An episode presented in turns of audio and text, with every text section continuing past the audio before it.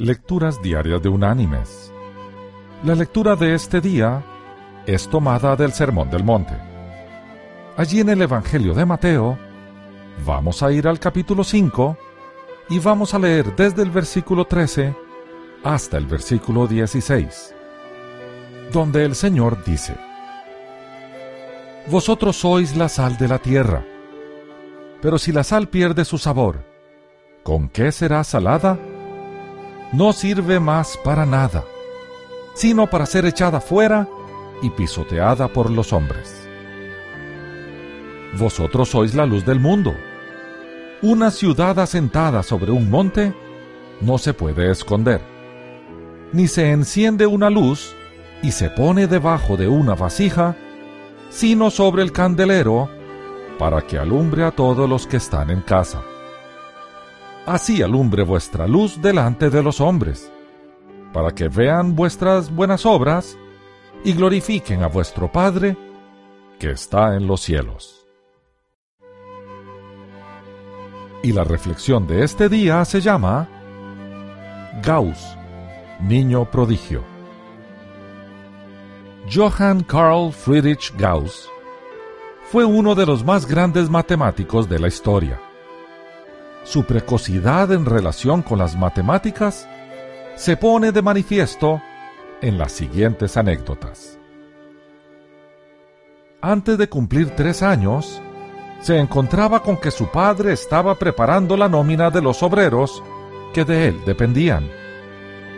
El joven Gauss seguía con gran atención los cálculos del padre y le dijo al terminar, Padre, has hecho mal la cuenta.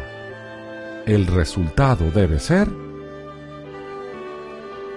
El padre al repasar los cálculos comprobó con sorpresa que el hijo tenía razón.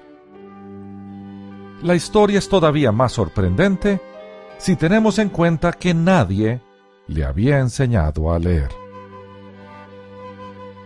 Un día en la escuela, cuando tenía 10 años, el maestro propuso como ejercicio sumar 100 números consecutivos. Hay un método sencillo para hacerlo que el maestro conocía, pero sus alumnos no. Era costumbre que el primero en acabar el ejercicio debía dejar su pizarra sobre la mesa del maestro. El siguiente alumno encima de la del primero y así sucesivamente. Nada más terminar el maestro el enunciado del ejercicio, Gauss puso su pizarra sobre la mesa del maestro. Cuando al cabo de una hora acabaron sus compañeros, el maestro comprobó sorprendido cómo el resultado que aparecía en la pizarra de Gauss era el correcto. A Gauss, ya mayor, le gustaba contar cómo el resultado de su pizarra era el único correcto. El maestro quedó tan impresionado que de su propio bolsillo compró un libro de aritmética y se lo regaló a Gauss, quien rápidamente lo devoró.